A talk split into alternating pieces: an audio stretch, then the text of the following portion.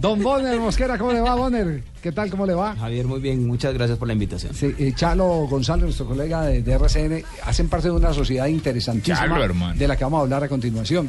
¿Qué más, Chalo? Hola Javier, ¿qué ha habido? Saludo a toda la gente, gente toda amiga y conocida de mucho rato. Sí. De mucho Eh, rato. Bonner, ¿cómo, cómo, es, ¿cómo es el proyecto que ustedes están manejando? Porque fíjese que el deporte eh, puede evitar el que se arruinen las vidas de nuestros jóvenes, especialmente el tema del fútbol. Entiendo que ustedes tienen un proyecto lindísimo que está en este momento en recorrido en las zonas más frágiles, donde más eh, embarazo hay eh, en adolescencia. Sí, Javier, el, el Instituto Colombiano de Bienestar Familiar hizo un estudio minucioso y detectó que Bosconia Cesar, Fundación Magdalena, Montenegro Quindío, Tami Saravena, Arauca son los, los municipios que más alto índice de embarazo adolescente tienen. Entonces formuló un proyecto eh, por medio de la Fundación eh, País Pacífico, que es la que lideramos Osman y yo, y, y gracias a Dios con muy buen suceso. Hemos tenido muchísima afluencia, las niñas entrenan fútbol, porras, están acompañadas por unos profesionales, unas profesionales idóneas, psicólogas y, y bueno, todo esto ha sido un éxito total. ¿Y cuántos, cuántos niños se están atendiendo en este momento? En este momento tenemos 1040 niñas. 1040 niñas. Y las edades. 1040 niñas. Entonces, Las la, que no edades, juega, la, que, imagínate. la que no juega fútbol charlo inmediatamente a, a porrista. Va por ritmo, porque desafortunadamente los cupos, nosotros al comienzo dijimos, ¿será que llegarán siquiera 10, 15? Esto fue impresionante.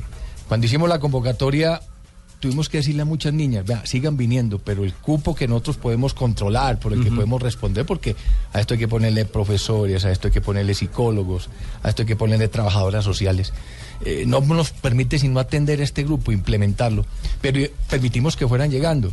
Y, y las edades es lo que a uno más lo, lo- lo- aterra.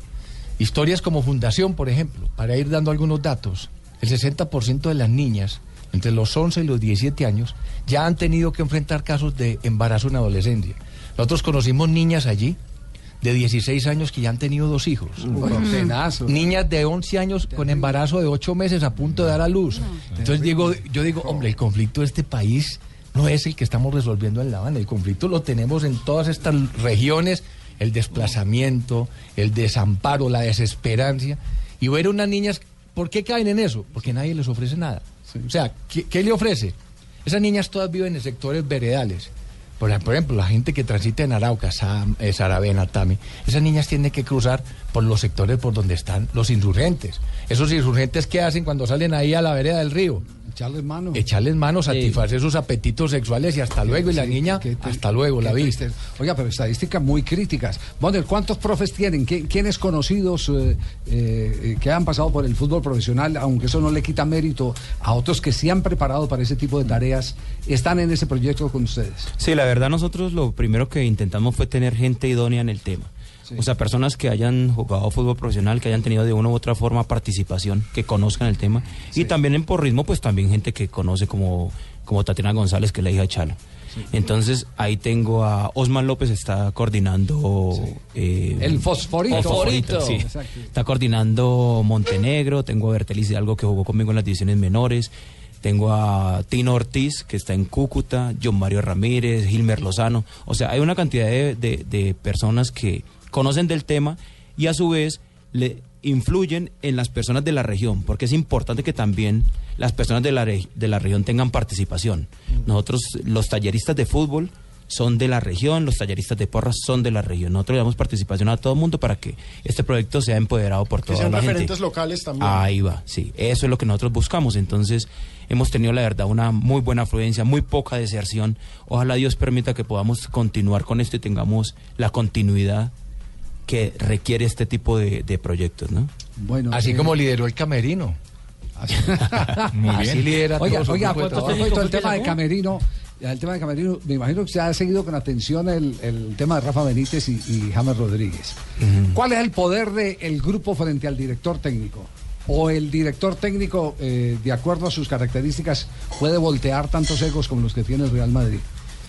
Lo que pasa es que un equipo como el Real Madrid, como Barcelona, esos equipos de élite, son muy complicados para cualquier para cualquier técnico. Un, temi- un técnico como Mourinho tuvo también dificultades en cierto momento. Sí. Entonces no es fácil manejar todos los egos que hay en, en- en ese equipo. James porque es una persona muy tranquila, porque es un muchacho más bien educadito. Pero de todas formas, en cualquier momento estalla, porque todos queremos jugar. Todos queremos jugar. Además, después de haber tenido una muy buena participación, porque él el año pasado tuvo muy buena Pues es que lo participación. acaban de elegir el mejor volante. Claro. Justamente le entregan Sí. ese premio. Pero, pero usted que fue capo de Millonarios y tampoco es un equipo fácil, ¿sí? ¿Qué le, qué le va a preguntar? ¿Que le hizo el cajón a algún técnico? El jugador con más partidos en la historia de Millonarios. Ah, más. Más que, Asensio, más- Asensio sin medalla. Eh, más que si le hizo o no, es, ¿a ese nivel también le pueden hacer el cajón a un técnico? No creo. Es muy difícil poner de acuerdo a toda la cantidad de gente para que saquen un técnico. Ahí la personalidad del técnico es fundamental para, para manejar un grupo como ese. O sea, creo que de una u otra manera el que está contento es el que juega, el que no es el inconforme. Pero, pero no creo que todos los 11 que estén dentro de la cancha estén inconformes. Encontré No, se necesita solamente tres jugadores importantes Tres que volteen al líderes. equipo. Sí. ¿Hay, hay roscas, las roscas se arman fácil como para ir uno a decirle al técnico, "Eh, metí a fulano de tal, o no? No. ¿No? Es muy difícil. Yo por, eso digo que la jugada más inteligente, y la he contado aquí en este programa, fue una vez en el Mundial de Sudáfrica, que tuvimos antes de un partido de la selección argentina la oportunidad de tomarnos un café con Gustavo Alfaro y con Carlos Bianchi. Y entonces estaban hablando de los líos de la selección de Francia, la bronca que había interiormente en Francia, que finalmente cola- colapsó la selección francesa.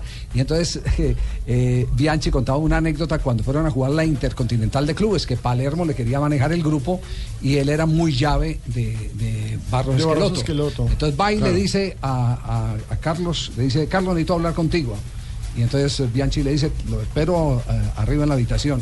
Cuando llega allá dice, "Eh, es que hemos pensado que es que mañana tenemos que jugar con dos eh, delanteros para él acomodar a, a- Al- al a- Meggi. al Meggi. A Barros Esqueloto. Entonces Bianchi, que ya la olfateaba, porque el tipo avesado, eh, lo primero que le dice, ve, no estamos lejos, yo también había pensado, ya tengo uno seguro, el Chelo Delgado.